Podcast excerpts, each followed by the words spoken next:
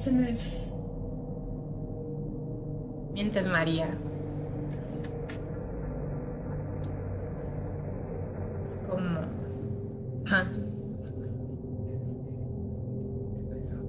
¿Qué le dije a mi mamá? Ah, le dije que señales de señas que es gustar. Y le hacen. Digo, no, así.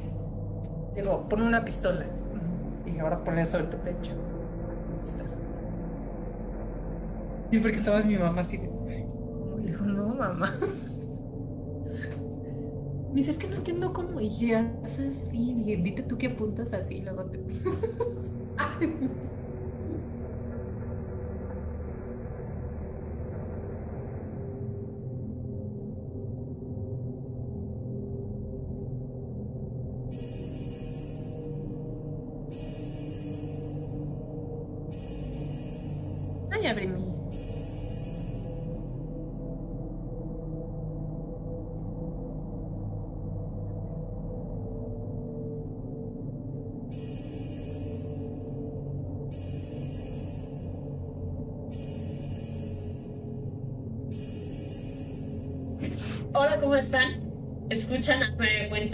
Yo soy Mari Carmen y les doy la bienvenida a la especial Noche de Terror. Como es especial, necesitamos evidentemente una invitada especial. En esta ocasión es Benico. Mucho gusto. ¿Cómo estás? Muy bien, gracias por invitarme. A ver si soy la persona ideal debido a que a mí nada me paranormal me pasa, solamente los impuestos, que creo que es demasiado inhumano. Gracias por invitarme. Vamos a iniciar. eh, bueno, nosotros, como ustedes saben, les pedimos hace como una semana más o menos, o 10 días, que nos mandaran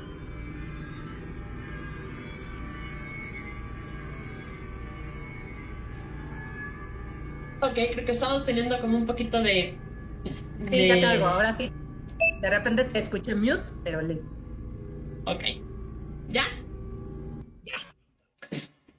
Eh, como les iba diciendo, eh, les pedimos que mandaran sus experiencias paranormales a través de tu cuento en Spotify de la página www.armariocuentos.com y nos llegaron un par que vamos a leer ahora. Eh, disculpen si me notan un poco nerviosa, la, la verdad es que es la primera vez que hago un live, no estoy acostumbrada, ténganme paciencia. Vamos adelante. La primera historia es, de hecho, eh, no es tanto como una experiencia paranormal, es más bien un relato que nos mandó eh, Emanuel González, que está escrito en primera persona. Vamos allá. Em, ok. En. Dentro vídeo. Es, el título es Areset. Me llamo Lorena. Soy una periodista que investiga eventos sobrenaturales para un programa de radio. Es mi trabajo llevar entretenimiento a los hogares. Al dedicarme a esto, uno creería que lo habría visto todo. Yo también lo creía, pero estaba equivocada. No lo había visto todo, ni siquiera había rasgado la superficie del misterio más grande que alguien pudo jamás presenciar. En el año 2008 ocurrió uno de los sucesos más misteriosos, no solo de la provincia de Santa Cruz, Argentina, sino del mundo entero. Una ciudad entera había desaparecido. Estoy hablando de la ciudad de Piedrabuena. 6.405 personas desaparecieron en un instante. Más específicamente, el 23 de septiembre, en algún momento entre las 13 y las 13, 7 horas. Sí, en un tramo de 7 minutos, la historia de la humanidad cambiaría para siempre.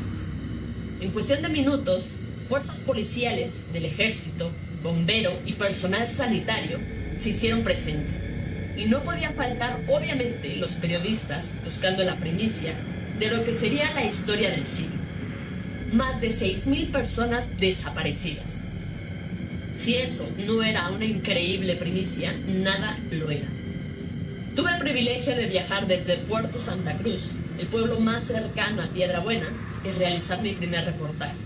Bueno, en realidad era asistente del reportero, pero aún así pude viajar y recorrer la tenebrosa ciudad, ahora ciudad fantasma. Era joven e inmadura, y ante la incidencia de tan lúgubre lugar, no pude evitar evacuar lo que había almorzado.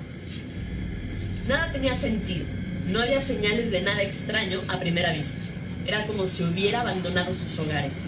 Pero los autos seguían ahí. Así que si no se habían ido, al parecer simplemente se habían desvanecido. Algunos dijeron radiación, otros abducción alienígena, otros experimentos del gobierno, combustión espontánea, entre otras locuras. Lo que llamó la atención de miles de turistas vecinos de otras localidades e infinidades de youtubers y bloggers haciendo contenido sobre el evento. En cuestión de horas, el nombre de Piedra Buena abarcaba cada ciclo radial, cada programa de televisión, cada diario de cada país de todo el mundo. En menos de una semana, Agencia Federal de Investigación, sí, el FBI, ya estaba instalada en las afueras del pueblo.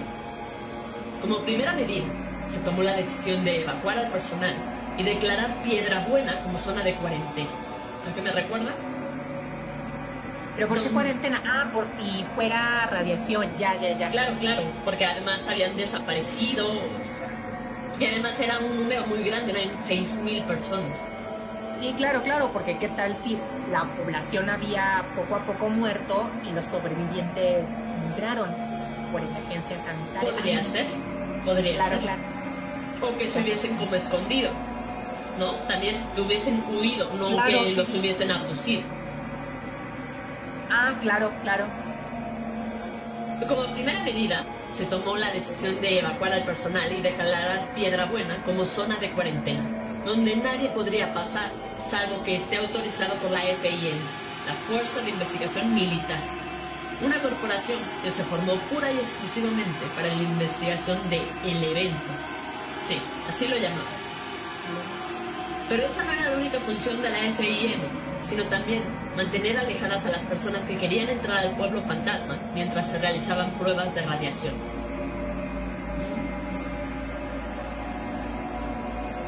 Y aquí estamos. Han pasado 12 años y aún seguimos sin saber qué sucedió exactamente. Nadie tiene pistas, novedades, testigos, sospechosos ni nada que se asemeje a una mera información que pueda alumbrar la oscuridad que se originó el día que el pueblo de Piedra Buena desapareció, hasta ahora. El mundo cambió, maduró, evolucionó, o involucionó, depende de lo que hablemos, y yo también lo hice. Antes era un asistente, ahora soy reportera y jefe del Canal 3 de Río Gallegos. Me mudé acá cuando se originó el gran éxodo de mi pueblo. Es que estaba tan cerca de Piedra Buena que la gente entró en pánico pensando que no podía ocurrir lo mismo que nos podía ocurrir lo mismo, perdón. De una pista que nadie tiene. Me hice tantos amigos y enemigos que logré crear una red de investigaciones. Ya, esto me recuerda un poco a Change.org. No sé por qué. De Change. no, que ubicas que recolectan firmas y así. Sí, claro. Porque me lo recuerdo. Ay, qué boba, porque digo, ¿y por qué ese? Ajá.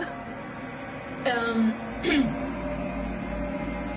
eh, lograr crear una red de investigaciones y algunas estafas, no las voy a negar, que me llevó a ver un video clasificado por la FIN, donde se ve un hombre vestido de saco negro que entra caminando a Piedra Buena a las 12.58 y luego lo vemos saliendo corriendo a las 13.11. O sea, si las, si las desapariciones ocurrieron entre la 1 y la 1.07, podríamos decir que este hombre lo vio todo ya que se fue cuatro minutos después de cuando se estima que se produjo el evento. Así que... Era, así que era una, eran horas de la madrugada. No, de la tarde. Ah. El evento se produjo en la tarde, de una de la tarde a 13 ah. de la tarde. Y a esta persona la vieron entrar al pueblo a las 12.58 y salir a, la, a las a la, a la 1.11. Ah, claro. O sea, entró y salió, pero el evento está ahí en, medio. Entonces, por eso se sospecha que podría ser él. Ajá, que, que, vio lo que estaba sucediendo y dijo, patas, ¿para qué quiero? O vio lo que estaba sucediendo o él lo provocó. No sabemos. Eh, exactamente. Así que, ¿quién es este misterioso uniformado? ¿Por qué aparece caminando desde la ruta? ¿Por qué se va caminando sabiendo que le esperan cientos de kilómetros de puro desierto? ¿Es un simple testigo, como lo que tú dices, o es un sospechoso? Si fuera un sospechoso, ¿cómo hace un solo hombre para desaparecer a miles de personas en apenas unos minutos, siete minutos? Luego de ver el video clasificado, gracias a un contacto que tengo en la agencia de FIN, decido que lo mejor será seguir investigando, porque lo que posteo en un portal anónimo de la Deep Web, si alguien sabe quién es ese hombre, una jugada delicada que hay que saber manejar. La Deep Web es un lugar oscuro, lleno de personas oscuras, pero si uno sabe cómo moverse, puede ser una fuente de gran ayuda. O sea, a mí sinceramente como que no buscaría por ahí. Híjole, yo sí, pero si tuviera suficiente conocimiento, o sea, desde usar el navegador, el Tor, patrocíname Tor, por favor. sí, y estoy muy, muy, muy metida de que sí necesito saber. sí, pero quién sabe con qué te puedas topar. A lo mejor es peor el remedio que la enfermedad. bueno, sí, sí, pero yo... Eh, si soy periodista, mi curiosidad periodística diría, bueno, va. Claro, obviamente usaría un ordenador específico para eso. O sea, sin datos, sin nada. Me andaría. Eh, ajá, correcto. O sea, hasta. Y me asesoraría muy bien. Y diría, no, ¿sabes qué? Méteme. Así que quería un, quisiera un cracker, un hacker. Méteme a la Deep Web ¿Por qué? Porque este asunto me interesa y sé que nadie me va a soltar información a menos que me meta aquí. Ajá. y yo totalmente interesado. Comienzo a filtrar los comentarios inútiles y luego de casi 20 minutos de eliminar pedidos de fanboys de lo paranormal, llego a la conclusión de que quizá cometí un error al tratar de investigar en este lugar. ¿Ves? Luego de unos minutos más, suena una notificación. Pero esta vez no es un comentario, sino una foto. Una foto de un hombre de saco, tomando un café, con exactamente la misma ropa. Sé que puede ser casualidad, pero algo me dice que esto es real. Mientras más miro la foto y la analizo, más me convenzo de que se trata del mismo misterioso hombre. La calidad de la foto no es buena, pero tampoco es tan mala como para no distinguir ciertas coincidencias con el hombre del video de las cámaras de seguridad. Un mensaje me llega y cuando veo el y cuando veo el nombre del usuario, noto que se trata de la misma persona que me mandó la foto. Hablo el mensaje que dice, ¿qué tan importante es para vos saber quién es? No tardo en responder. Sumamente importante. Desde hace mucho tiempo estoy tras su pista responde, ¿y por qué quieres conocer? Me impresionó al entender que está refiriéndose a él mismo como la persona de la foto. Respondo, ¿entonces eres tú? ¿Es el de la foto? Tarda unos minutos y luego responde, estoy en el lugar donde todo ocurrió y donde encontrarás todas las respuestas. Obviamente está mintiendo. Sé muy bien cómo se han aprovechado las personas de esta situación. Así que respondo, no, gracias. No tengo tiempo para perder con perdedores fanáticos de el evento. Casi tan rápido como respondo, la respuesta del usuario no se hace esperar. Pero no escribo nada, sino que envío una foto. Cuando abro la foto, no puedo creer que soy yo. Es una foto mía de cuando estuve de asistente el día que ocurrió el evento. Escribo, ¿de dónde sacaste esa foto? ¿Cómo la conseguiste? A lo que responde, todo esto es culpa. A todo esto es tu culpa. Si quieres revertir lo que hiciste, vendrás a verme. Tun, tun, tun, tun. Ay, como, es que como de tan gratis. No entendía nada, elemental, pero quería hacerlo, quería entender. Mi mente siempre funciona así, siempre necesité respuestas para todo. Por eso, el evento suponía la incógnita más grande para mí y por ende la respuesta que más necesitaba. En un par de horas ya había burlado la seguridad de FIN y había logrado traspasar las barreras que impedían el acceso a Piedrabuena. Antes un adorable pueblo, ahora un páramo estéril y lúgubre. Ante la falta de humanidad, la maleza natural se ha abierto paso a través de casas, calles y parques, rompiendo el concreto y recordándonos que esto es suyo. No creo que haya rondas de FIN hasta dentro de una hora y media más. Eh, perdón, hasta dentro de una hora y media más, según el bosquejo de recorridos que extraje de mi contacto. Siento mi corazón palpitar a mil por segundo. No es para menos. Con el crepúsculo en su albor, estoy parada sola en un lugar donde miles de personas desaparecieron. Yo sinceramente no iría, pero bueno.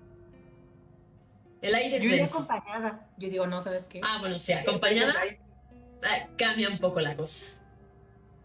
Acompañada y de día. Yo digo, no. Ahora sí Ah, bueno, es que aquí no sabemos si es de día o es de noche. Mm.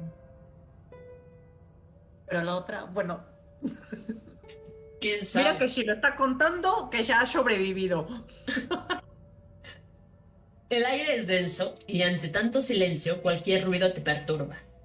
La garganta se me seca y mi estómago se contrae. Comienzo a pensar que todo esto fue un error. Si yo también. Mientras camino por una de las calles principales, decido que debería volver cuanto antes. Pero entonces, cuando me doy vuelta, lo veo. El hombre del traje, justamente en traje y con un arma apuntándome. ¿Por qué viniste? Grita desesperado. Es decir, efectivamente fue una mala idea. Sí, yo lo había dicho, yo lo dije, yo lo avisé. ¿Por qué viniste? Lo- Lo predije. ¿Por qué viniste? Grita desesperado. Se le ve sudando y temblando. ¿Eres iCol 75? Pregunto tratando de que mi voz no se quiebre. Sí. ¿Quién pregunta? Se acerca agresivo con el arma. Soy Lorena. Me dijiste que viniera, que todo esto había sido mi culpa. En ese momento, el extraño parece darse cuenta de algo. Abre grande los ojos y baja el arma. Lo volvió a hacer. Ese maldito lo volvió a hacer. Se apoderó de mí. Ah, o sea, que tenemos como un espíritu o algo así. Ajá. Ahora Uno- se ha... ¿Perdón? No, yo dije, uy, dije esto, ya, yo ya tenía una suposición ahorita. Sí, yo pensé, pensé que sí estaba como cucú, pero no Ajá. pensé que fuera como una posesión. No, y yo digo, esto ha de involucrar, ¿cómo se le llama? Universos paralelos. Ahorita te digo, digo, ya Ah, están posesiones. A ver, podría ser, podría ser. Eh, Se apoderó de mí. Ahora se agarra la cabeza sosteniéndosela fuerte. Es como si no tuviera control, pero no soy yo, es él. Señor, escuche, soy reportera. ¿Puede decirme por favor qué sucedió en este lugar hace 12 años? No deberías haber venido. Pero usted me contactó. Usted me dijo que viniera. Escúcheme. Sostiene fuerte mis brazos apretándolo con su mano y mi corazón salta al instante. Si usted es reportera, vaya a las cuevas antes que sea tarde. ¿De qué está hablando? ¿Qué cuevas? De pronto, un rayo cae cerca nuestro y ambos caemos al suelo. No recuerdo que ver pronóstico de tormenta en la televisión. No recuerdo ver pronóstico de tormenta en la televisión. Sin embargo, era un rayo aislado que caía en conjunto con su trueno. Al caerme, me golpeó la cabeza tan fuerte que comienzo a cerrar despacio los ojos. Despierto y veo poca luz y mucha oscuridad. Es como si estuviera en una cueva. Me duele la cabeza, veo un poco borroso y tengo mucho miedo. La poca luz naranja que veo es de una fogata. Muy cerca de esa fogata, el hombre de traje se encuentra mirándome y sonriéndome. Yo creo que no hay nada más perturbador que te sonríen, sinceramente. No es una sonrisa normal, no es simpática, Es una sonrisa sarcástica, una sonrisa que denota doble sentido e iniquidad. Una sonrisa que atraviesa mi alma. Y por eso retraigo asustada por su mirada. No parecería el simple hombre que me atendió antes del rayo. Parece alguien más. ¿Quién sos? Pregunto con lo poco de voz que me queda. Yo soy. Su voz ahora es más grave y profunda, como si fueran muchas voces a la vez, igual de profundas y poderosas. ¿Quién? ¿Quién sos? Ingrid Colt, responde finalmente, y luego apunta su dedo hacia arriba. Miro hacia donde apunta y el impacto me ahoga. Son personas, personas desnudas, con la mirada vacía, suspendidas en el aire, inanimadas en una levitación perpetua. No creo que estén muertas, pero no sé si les puedo llamar vivas. El ciclo se completó. ¿Qué? ¿Qué ciclo? ¿Qué le hiciste a esas personas? El experimento ha finalizado, pero tendrá un precio, que deberás pagar con tu vida. ¿Ellos se salvan? Si pago con mi vida, ¿ellos vuelven? Sí. Si pagas con tu vida, serán libres. ¿Aceptas el sacrificio? Era mi trabajo llevar entretenimiento a los hogares. Al dedicarme a esto, uno creería que lo ha visto todo. Yo también lo creía, pero estaba equivocada. No lo había visto todo. Ni siquiera había rasgado la superficie del misterio más grande que alguien pudo jamás presenciar. Y ahora que lo he hecho, realmente estoy dispuesta. Sí, lo estoy. Entonces todo se apaga. Es como nacer. Lo primero que percibimos es oscuridad. Lo más lógico es que volvamos a él. Fin, aquí termina el relato. ¿Tú te sacrificarías? Híjole. ¿Te sacrificarías por la humanidad? Por la humanidad o por un pueblo, híjole, es que es un pueblo, ¿no? Es un pueblo entero. Sí. Le sonó casi casi a Jeepers Creepers. En español latinoamericano lo llamaron El demonio es una película, Jeepers Creepers. Y entre It. Sí. Porque aquí me, aquí me va a entrar toda mi ética. Es que estoy entre mi ética y entre lo que yo quiero. Y diría, híjole, pero es que ahora es que ni mi familia se puede volver a enterar de dónde quedé. Pero esas personas aún se pueden salvar. Es que, híjole. Qué curioso, una vez yo escuché una pregunta sobre, comentaban, si pudieras cambiar, o sea, si pudieras mejorar al mundo, pero el precio sería que no volvieras a existir, diría, ay, yo sí lo haría, pero, o sea, el mundo entero. Muchas personas decían, sí, yo lo haría, pero ya luego estoy pensando que, mira, o sea, cuando me lo preguntas, queda así, ¿no? Dudo, dudo. ¿Por quién sí te sacrificarías? ¿Quién tendría que estar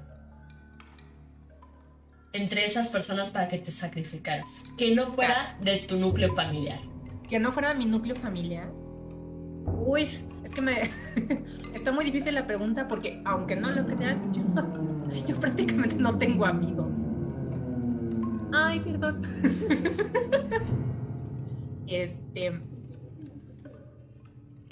Eh, mira, pues ciertamente, como dices, fuera del núcleo familiar, si, si estuvieran mis amigos, los que, con los que he compartido, eh, sí me animaría.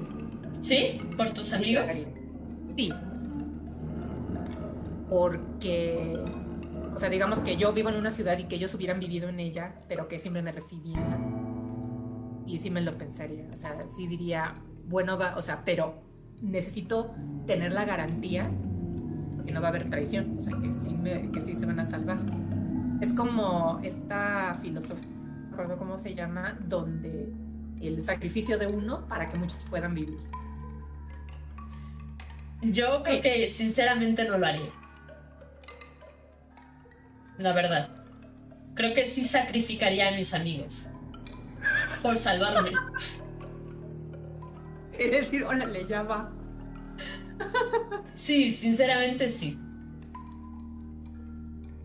Y no porque no los quiera. sí, sí, no, porque, porque a mis amigos, pero, pero sinceramente me quiero más. no, no. no me animaría. Ya ves. Es que está difícil porque muchos dicen, sí, sí lo haría, pero a la mera hora, porque no es lo mismo hacer la teoría a, vivirla. Es como decir, tú matarías a una persona si te atacara en defensa propia. Uno dice, sí, sí la mataría, pero al final, no sé, o sea, uno se lo piensa mucho. Yo, porque siempre yo digo, no, es que en caso de un siniestro yo haría esto, yo haría el otro. No es cierto. Cuando llegó el terremoto aquí en México, toda teoría se va al demonio. sí. Sí. Sinceramente. ¿No funciona así?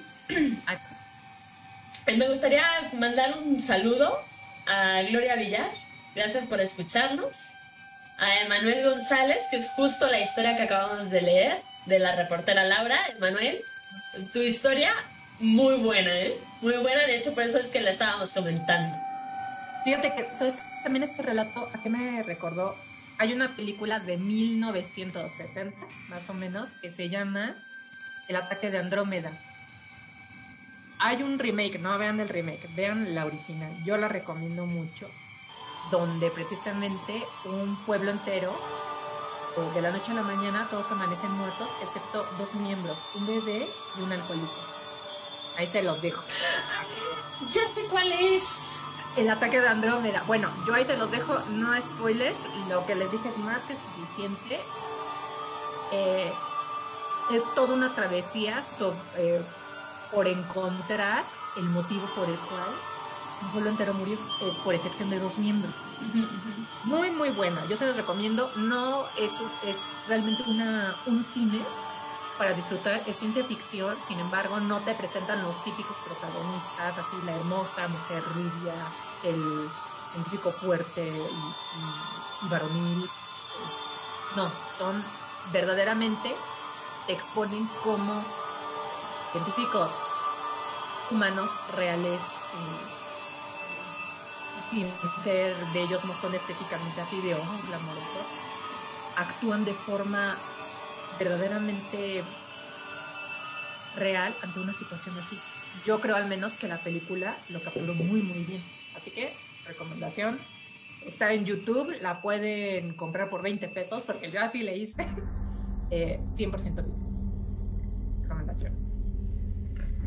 Andrei, también un saludo a ti. Germán, gracias por la felicitación. Eh, vamos a ir con lo siguiente. El siguiente relato. Ajá. Ah, los duendes no existen. Nada más que este relato este, es corto. Ajá. si me quedo así de. Es de Roger L. Chico. Ok. Y precisamente de qué va. Eh, también está relatado en primera persona y precisamente es lo que le pasó eh, siendo niño. Es una anécdota de cuando él era pequeño. ¿Cómo va? Ahora sí que eh, empiezo. Tenía alrededor de 11 Tenía alrededor de 11 años cuando sucedió lo que contaré a continuación. Hechos que hasta la fecha me sigue inquietando tanto como entonces. No sé desde cuándo ni por qué empecé a desarrollar en años tan prematuros una profunda ficción por las historias de terror, ya sea en películas, en libros. Me resultaba eh, totalmente atractivo presenciar acontecimientos sobrenaturales. No sé si llamarlo ingenuidad o simplemente credulidad, pues suponía que todos los monstruos de las apasionantes historias que veía y leía eran reales. Aunque sinceramente, después de lo que aconteció aquella noche, ya no sé ni qué creer. Yo diría que crees más, papá.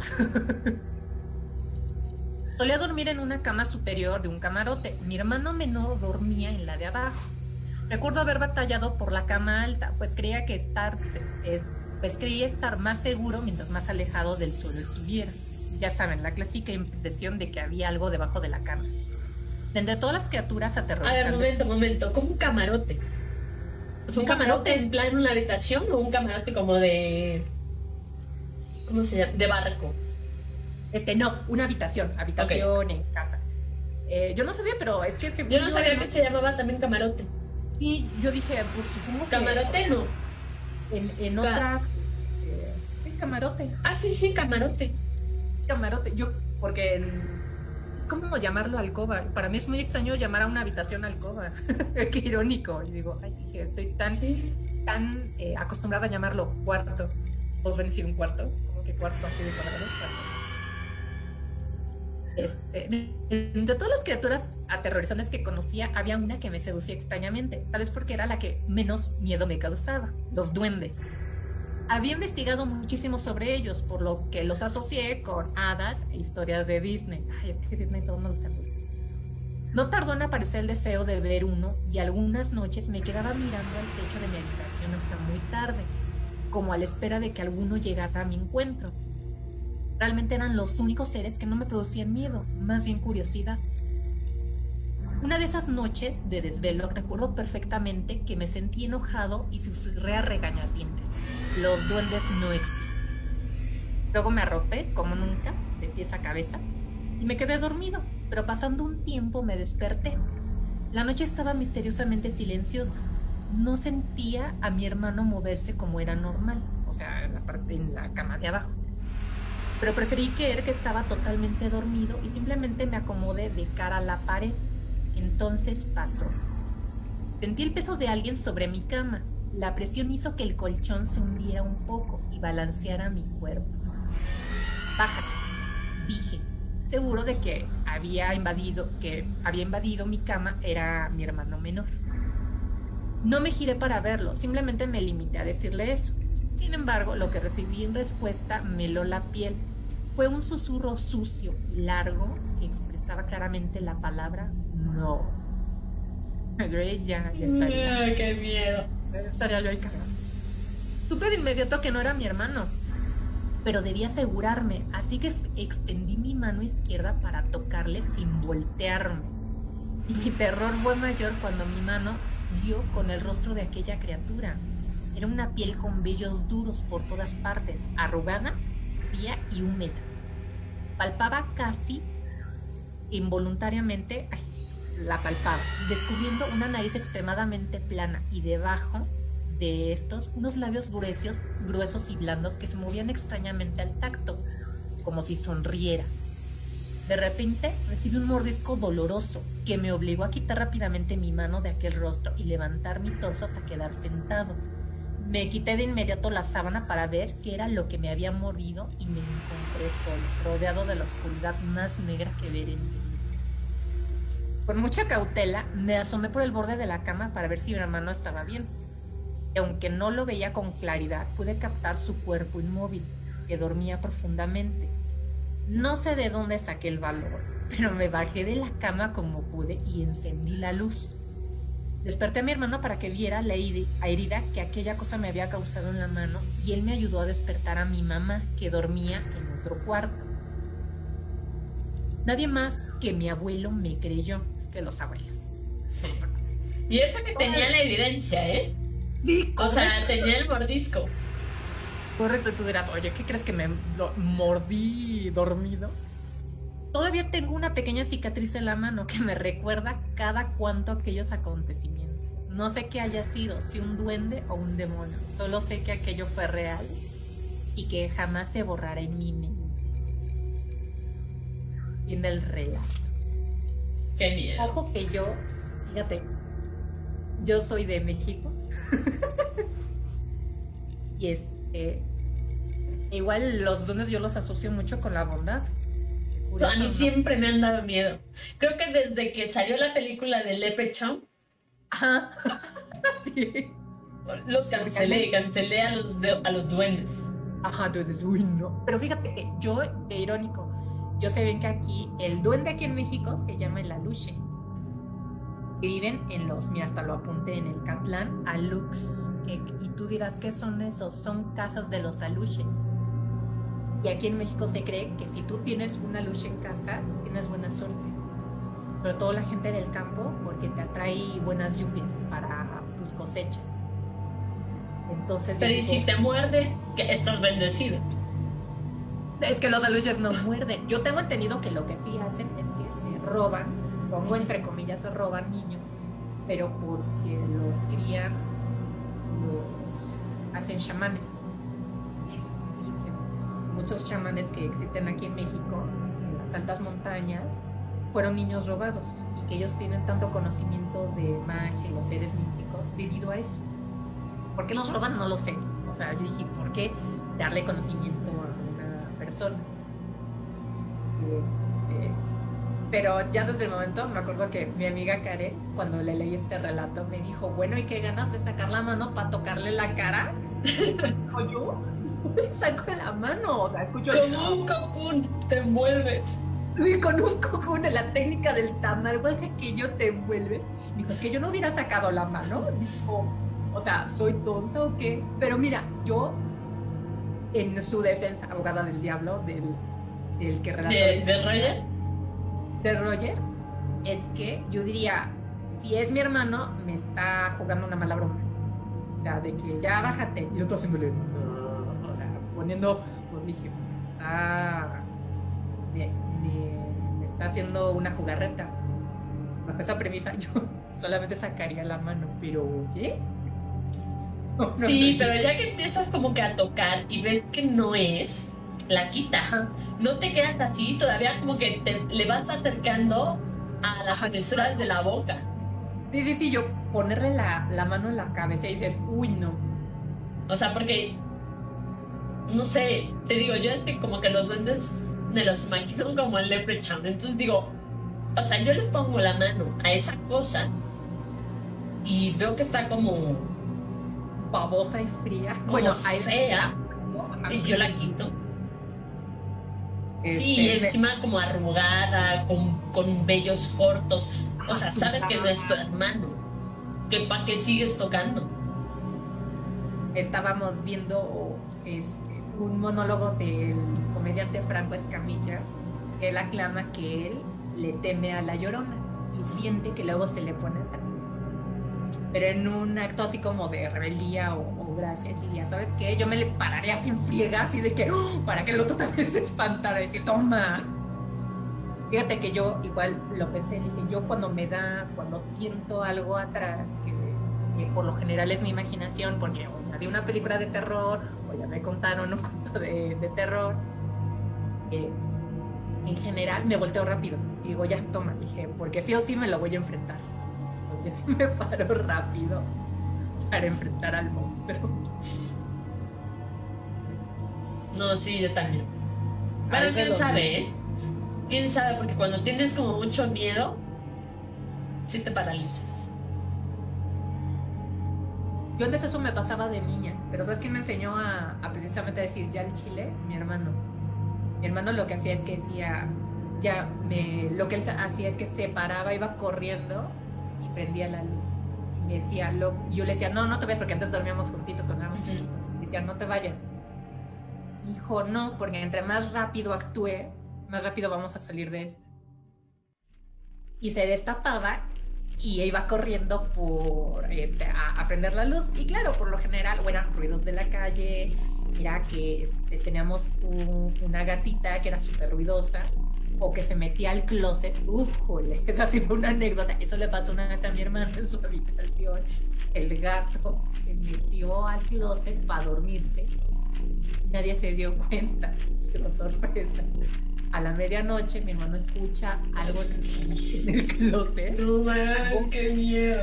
algo pesado y dice, uy no. Pero precisamente, luego le digo a mi hermano, ¿por qué los niños viven, por qué las niñas viven más que los niños? Se paran dijo, ya, al chile, voy a abrir la puerta y lo que sea, o sea, la, puerta del closet y lo que se me parece.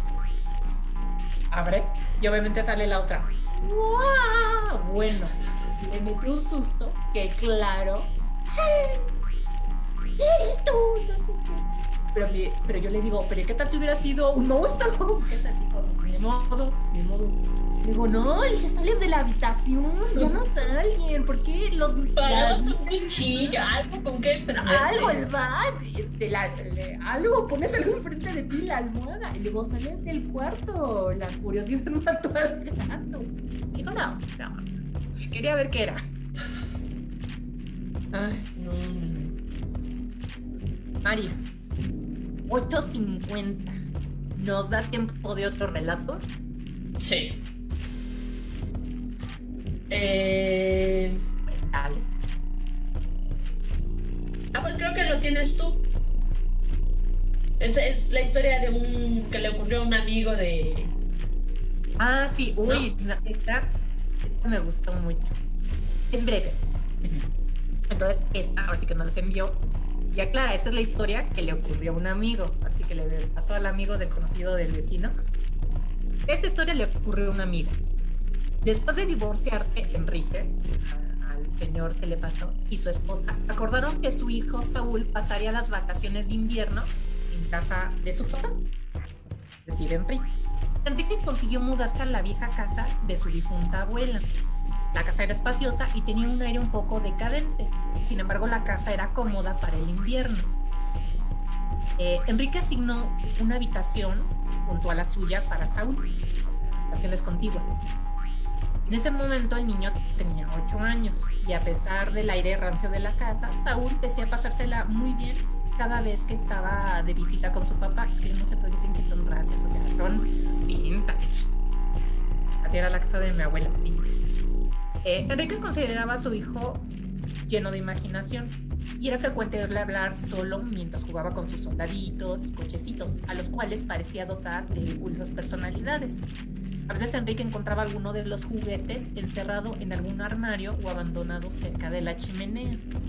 Cuando el padre interrogaba a Saúl del por qué abandonaba los juguetes en ese lugar, el niño siempre respondía que se debía a que tal cual juguete, tal cual soldadito, no sabía jugar de manera bonita. Y entonces Saúl castiga, los castigaba por sus travesuras. Mira, yo nunca castigué a mis juguetes. ¿eh? Este, a Enrique le caía en gracia la actitud de su hijo. Ay, ahorita me hubiera quedado en gracia. Me hubiera dado mucha risa. Pero no le, no le parecía algo que necesitara demasiada atención. Sin embargo, una noche mientras Enrique miraba los últimos programas de la barra de programación nocturna, no solo inimaginable, Saúl comenzó a llamarlo desde su habitación. No sonaba aterrorizado como lo hace un niño temeroso en la penumbra. Pero definitivamente había algo extraño en su voz y en la singular forma de llamarlo. La voz de Saúl se oía plana como alguien que lee una noticia en el periódico. Y lo más raro aún era que el niño llamaba a su padre por su nombre.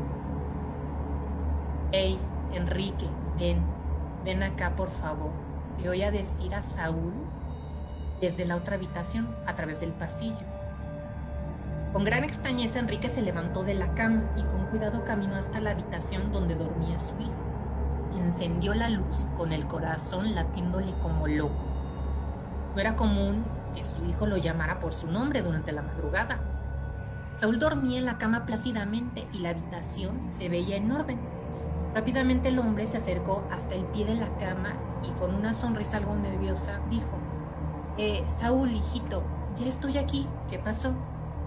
El niño ni siquiera abrió los ojos, solo suspiró y dijo a su papá con voz más natural, Papá, ¿qué haces aquí? Nunca vengas cuando ellos te llaman.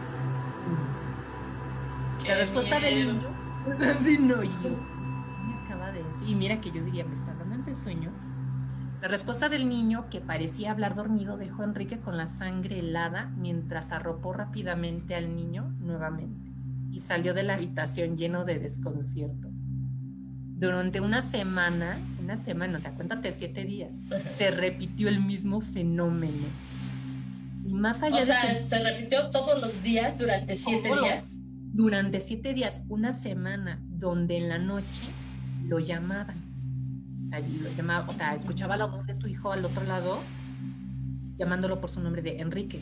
Enrique, ven así, su voz plana.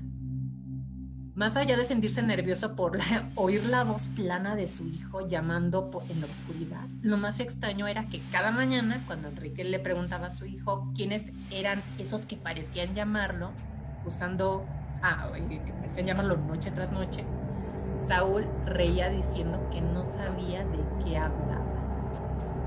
Fin del relato. Qué miedo. Yo, Mira yo que- doy en adopción al hijo. Hijo, es que está. Me contaba mi, mi alumnita Karen, ella igual le contó esta historia. Se la leí. Bueno, y me contó, ella dijo, qué curioso a mí, una vez me pasó algo parecido. Simplemente que le digo, no, no manches, en serio. Me dijo, yo, siendo chiquita, eh, me dejaron una vez en mi habitación, la casa. Mi madre salió y dejó bien cerrada toda la casa en lo que regresaba. Y dijo, ahora mire que no me tardo y ella está en su cuarto viendo películas. Y que llegó a escuchar en el piso de abajo a su mamá llamándole. Y ella dijo, ¿qué pasó? Mande. Le llamaba Karen, Karen. O sea, varias veces. Ajá. Porque hay veces que como que uno alcanza a escuchar así, que lo llaman, pero una vez. y Ya. No. A ella la llamaron varias veces y la cuestión es que ella, pues, le- desde su cuarto decía, mande, para que le dijeran, oye, baja, oye, es que tal. No le respondían. Y ella así de, pues, bueno, ya estaba chavita, chiquita. Baja, no ve a su mamá y dijo, hombre, que de seguro me llamó y se salió, se fue a la cocina, entonces no la veía y dijo, "Ah, ahorita me va a volver este, a llamar. Efectivamente, que la vuelven a llamar. Pero ella decía, pero hombre, que la primera vez le, le, atendí, pero no la veo. Y que luego bajaba.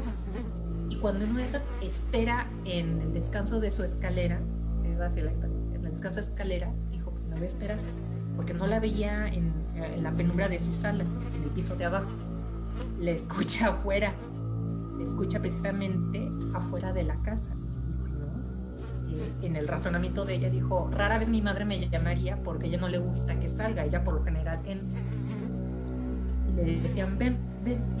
Y ella decía, no, sabes que aquí, aquí se acaba. Aquí hay algo, aquí huele mal. Y aún huele a azufre. dijo, no, ¿sabes qué? Y que se encerró en su cuarto y dijo, no, ¿sabes qué? Me voy a esperar. Y dicho y hecho. Pero dice que aún pasó buenos 40 minutos. Y está así de, no, me va a pasar algo. Hasta que llegó su mamá. Y ella le comunicó, oye, juré, pero juré porque me llamabas por mi nombre. Entonces, y eso me recordó al mismo relato, solo de que era al revés Ajá. mi alumna era la niñita, estaba chiquita, escuchaba a su mamá. La escuchaba y dijo, es que no es que llamaran a otra niña, me llamaban a mí. Tal cual, o sea, a quien solicitaba. Dijo, y cada vez que bajaba, la voz se recorría un poco más. Dijo, porque yo cuando me quedé asomada en el, en el descanso de las escaleras, viendo hacia el piso de abajo, dijo, en algún momento va a aparecer este, a la puerta, la escuchaba luego en la calle yo no había escuchado puertas abrirse o cerrarse. Uy, no. No, qué Tafo. miedo. Qué miedo. Yo, yo me acuerdo cuando era chica. ¿Tú te acuerdas que estaban de moda las Cabbage Patch? Ven. A mi mamá me regaló una. Y me encantaba. Yo creo que de mis muñecas preferidas. Y antes, eh, ahora vivimos en departamento, pero antes vivíamos en una casa. Yo creo que tendría como unos seis o sí, como seis años. Y en mi habitación estaba como que el armario y dentro del armario estaban como varias eh, stands donde pones tú tu ropa o juguetes. Ajá. El caso es que una vez estoy jugando con mi muñeca y digo, bueno, ya, ya, ya no quiero jugar, ¿no? Ya la voy a guardar. Y la meto en uno de los cuadraditos estos que hacía como que la parte del armario. Ujú. Que Y son es- como cubículos. Ajá, Sí. como Y cubos son así. como cubitos que luego las mamás meten ropa ahí o las toallas, Ese, pero uno ese. mete sus juguetes. Eso. El caso es que en esas ya no, la neta así. Y oigo, pero no así desvanecido. No, no, no, no, clarito. Que venía de la muñeca. Mari. Escuchó. Hola, mami.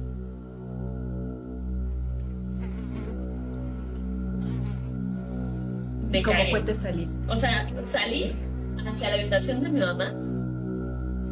Verdad es que este, la muñeca me habló, porque ahí la dejé. O sea, ya ni la acomodé ni nada. Así como ¿Cómo? ¿Viviste lo de Toy Story? Y luego los niños Sí. se preguntan, ¿y por qué los juguetes no me hablan, hijo? Salgo corriendo y le digo a mi mamá, mamá, este, la muñeca me habló. Mi mamá así como de, Ay, mi Claro. hija ya, pobrecita, ya duérmete, ¿no? Cuánta imaginación. Y así de, no, ya, no, no, sé. Sí, sí, sí, sí. Nunca me creyó. Pero a mí ya me daba terror esa muñeca. Pero terror. Hasta que le dije, o la tiras, la regalas, la vendes, Ajá, me me da igual lo que quieras. O sea, lo que sea que hagas. Y si la tiras, o sea, que, que venga el, el de la basura y se la lleve. O sea, nada de que se queda un día ahí dentro de la basura. Ajá, no, o sea, Porque yo no sé si a la mañana siguiente me despierte y la tenga que hablar. la Anabel. ¿Cómo Anabel? También puede ser Cabbage Patch. Sí. Pues ya ves que la muñeca Anabel, la, la real, es bonita. Ajá. A mí se me hace tierna. Sí, es así, así, ¿cómo se las llaman? Ragdolls, ¿no? Bueno, palabra en inglés. Algo así. Muñeca de trapo. Pues las Patch eran igual. Fíjate que este, esto me lo contó mi mamá, pero no le pasó a mi mamá. Que yo una vez de niña sí le llegué, yo tengo un lobito, un lobito Ujú. de peluche, El que se transforma. El que se transforma, es un lobito azul, muy mono, y yo le decía, ¿cómo tengo ganas de que me hable mi? Pues le contaría tantas cosas y le pediría que me platicara. Y mi mamá dijo, pues igual, ¿no te asustarías? Y yo digo, no, yo, ¿por qué? Dijo, porque yo tengo una amiga, mi mamá tiene una amiga.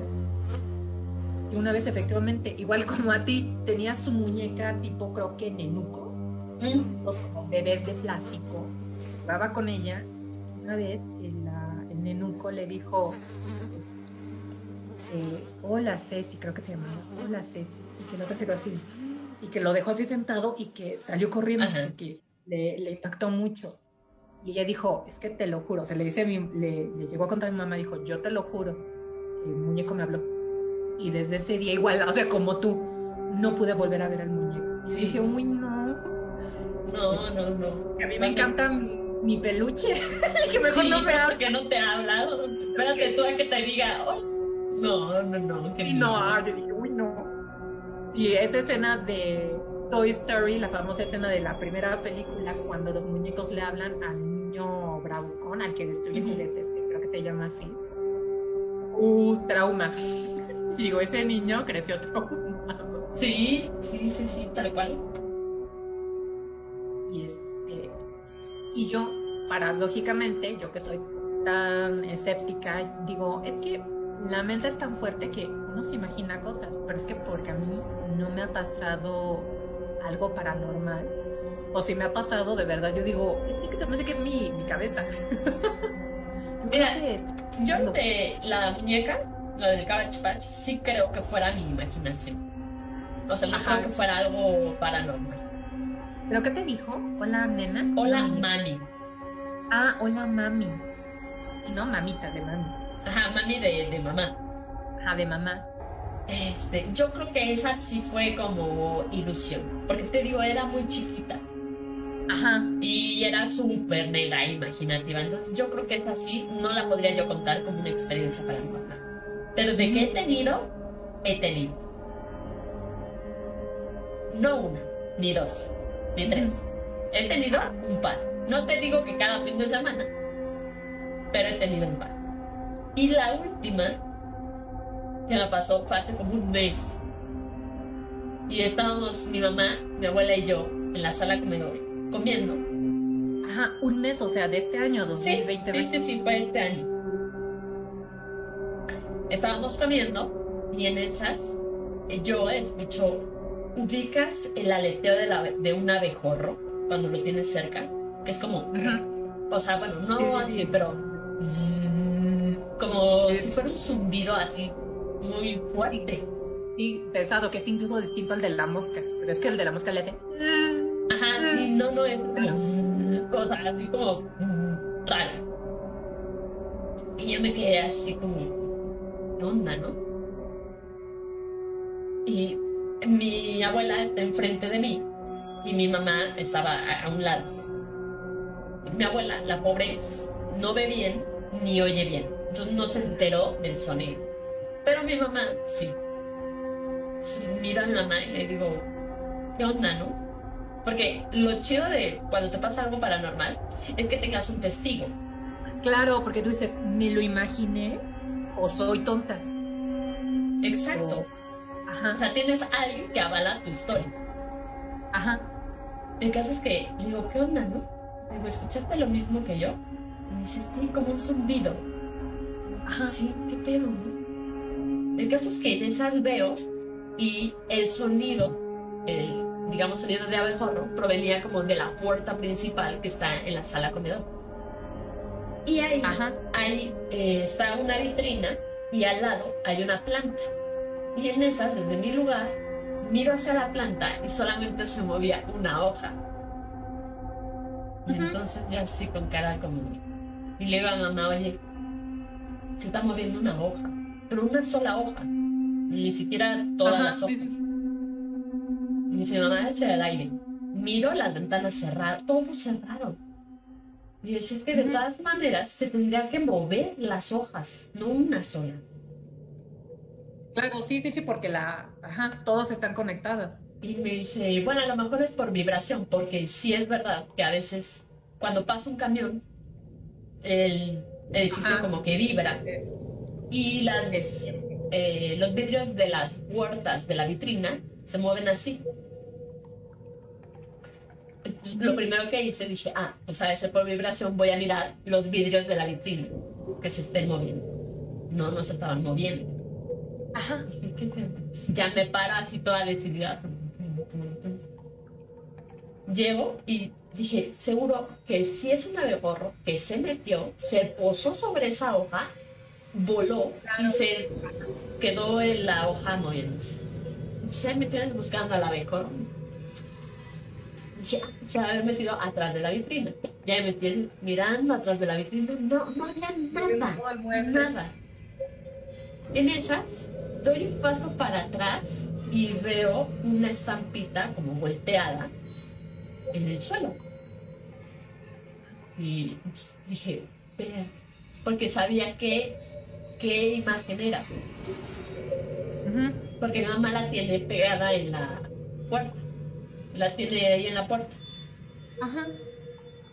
Y no manches. La cojo, volteo y sí, efectivamente era San Miguel Arcángel. Que ves que es el que se enfrenta contra los demonios. Entonces, me quedo así, con cara de what. De, ajá, de WhatsApp, ¿cómo llegó? Y le digo a mi mamá, ¿qué onda con esto? Y mi mamá así de. Como no, ella no cree o no quiere creer. Entonces, sí la miré. Ella es- trata de hacer como que su cara ahí en plan poker face. Pero se le nota cuando se le cae la cara de, de que dice, ¿qué es esto? Ajá, Yo la vi ya- y tenía ya cara como de, ¿qué es esto? ¿no? Ajá. Pero me dice, mamá, ay, quién sabe, pudo haber sido cualquier cosa, ¿no? Y yo así de, ok, la voy a volver a colocar. Ajá, ya, ya me espanté. ya la volví a colocar y ya no volvió a pasar nada más. Pero, no sé, me pareció muy... Me pareció curioso. O sea, el sonido así de... La hoja moviéndose, la estampita, raro. No, y Curioso la cuestión por lo que- menos era. No, y la cuestión es que de- nunca, nunca apareció el famoso abejorro, ¿verdad? ¿no? O sea, tú dices, no. O sea, que digamos que tiempo después barrieron atrás de un mueble y estaba el Ahí la- muerto el abejorro, ¿no? Porque eso me ha llegado a pasar cuando se meten abejas en mi casa. Se quedan en el techo, o sea, no pueden volver a salir. Y tiempo después, pues inevitablemente eh, las encuentro ya muertas Ujú. cuando estoy barriendo. Guau. Eh, fíjate que no sé por qué ahorita recordé ahorita que mencionaste a tu abuela. Nuevamente, a mí no me pasa nada paranormal, pero no puedo evitar que me pasen cosas curiosas. Ujú. Y aún así, tú dirás, tienen explicación. Eh, antes de que mi abuela Gloria falleciera, semanas antes, me pasó algo curioso con ella. ¿Qué me sucedió?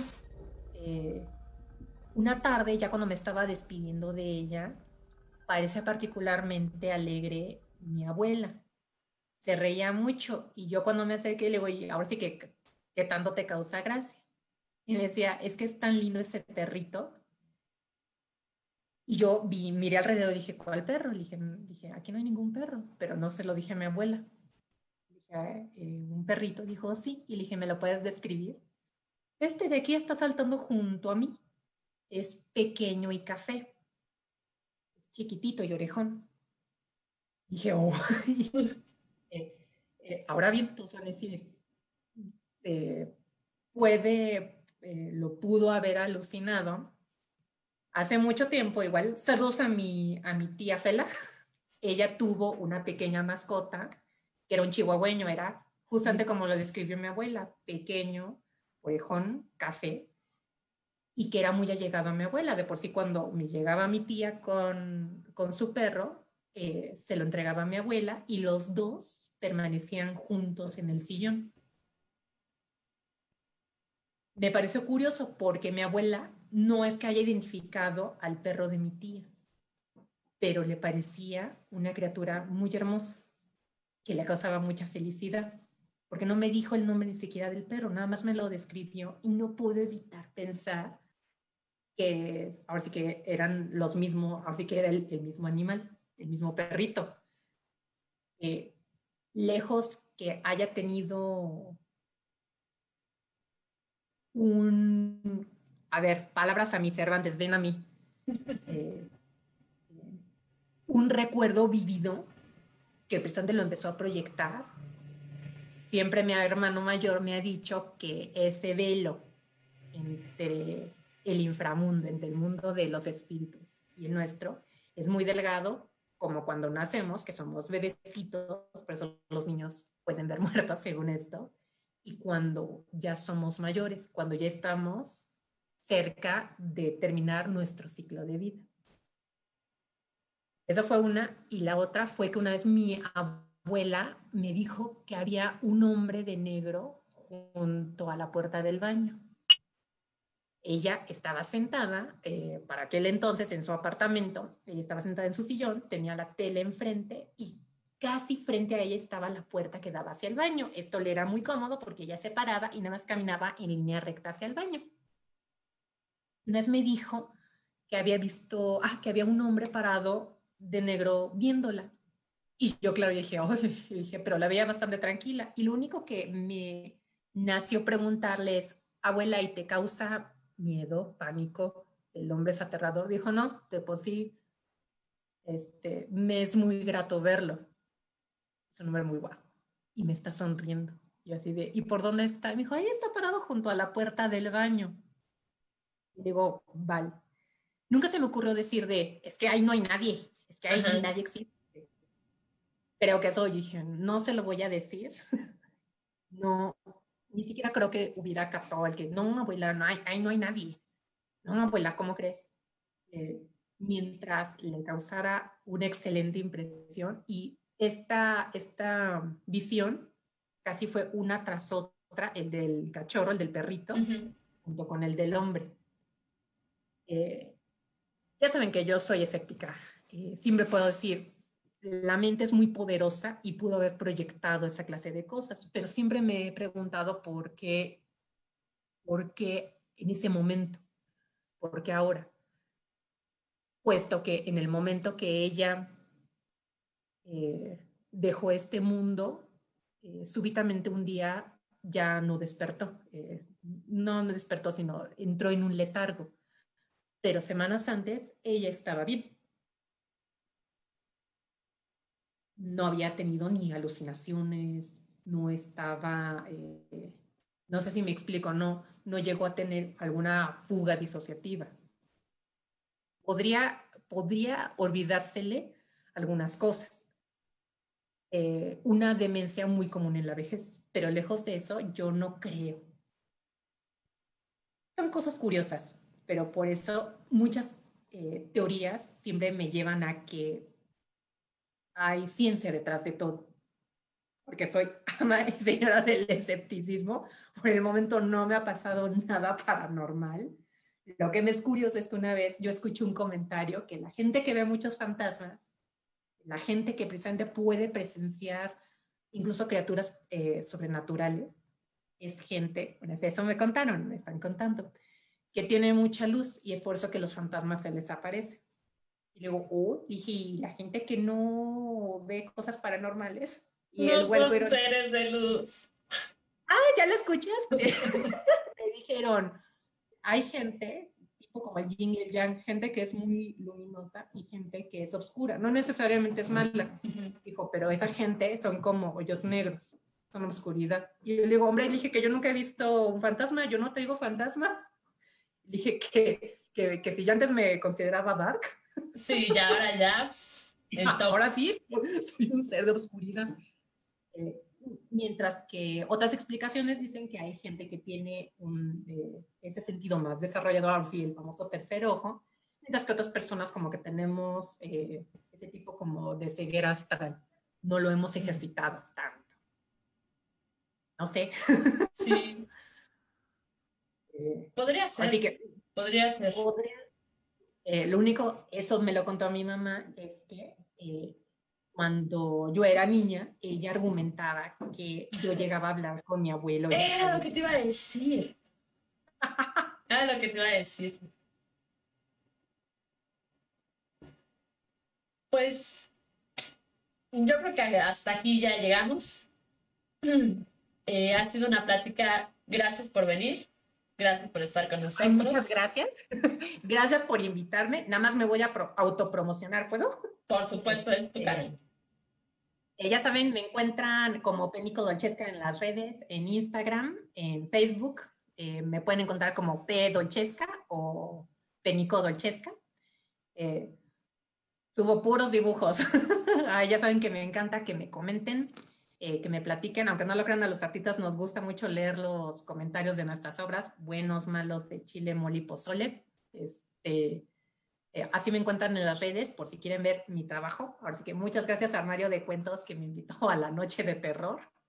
Eh, yo no espero que la próxima vez, eh, porque recuerden que esta ha sido la primera vez que hicimos un live stream. Eh, la próxima vez va a ser mejor, se los prometo. Eh, yo creo que vas a ser una invitada regular. ¿Se puede? Ay, a mí me encantaría, Perfecto. pero Y- ya saben que yo soy la parte escéptica de todos estos relatos. El día que me pase algo paranormal, Lo sabremos. lo- van a ser los primeros en enterarse y van a decir, oye, al fin, o al fin que es la única que no ve fantasmas, la única que no habla con un muerto. Bueno, por lo menos así vamos a tener las dos partes. O sea, la persona que a lo mejor no le pasa y la, gen- la persona que sí. ¿Qué sí le sucede? Yo estoy esperando el día en que, hombre, hablé con él esta mañana, pero él murió ayer. Y dije, oye, espero ese día. Voy a decir, no, hombre, que he hablado con un muerto. Este, pues muchísimas gracias por invitarte, eh, por invitarte, y por invitarme. Se me lengua la traba. Gracias por invitarme. Gracias a los que vieron la transmisión. Y este, y pues nada, muchas gracias. No, gracias a ti. Eh, un saludo a Karen, que sé que está por ahí. Hola. Hola Karen, esperemos que la próxima vez te animes incluso a participar.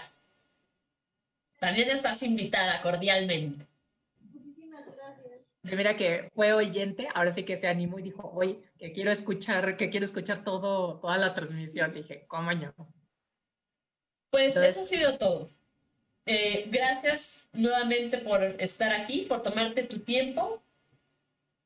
Eh, a todas las personas que nos vieron, también muchísimas gracias. También muchas gracias por los comentarios.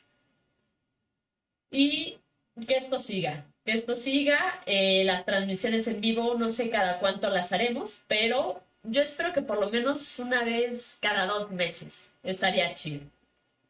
Pues está bien, sí, me agradaría mucho. Este, igual, muchas gracias a los que mandaron los relatos. Thumbs up. Unos sí me dejaron de uy. no quiero que me pase en la noche. Eh, Sí, dan miedo, Muchas dan gracias. miedo. muchas gracias ahora sí que por la invitación y ahora sí que nos estamos viendo. Nos estamos viendo y yo me despido finalmente con unas palabras de Alba Germán que nos mandó, que es entre los muertos. Ayer decidí no llorar más por ellos. Los muertos muertos están. Hoy la casa está intranquila. Se mueven los electrodomésticos. Se abren las puertas. Hay susurros por todos lados. Las luces prenden y apagan. Siento miedo. Se enojaron.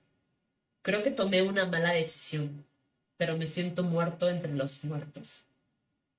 Con esto nos despedimos. Muy bien. Muchas gracias. Gracias por todo. Nos estamos viendo pronto. Nos vemos. Fin de la transmisión. Un saludo. Bye. Bye.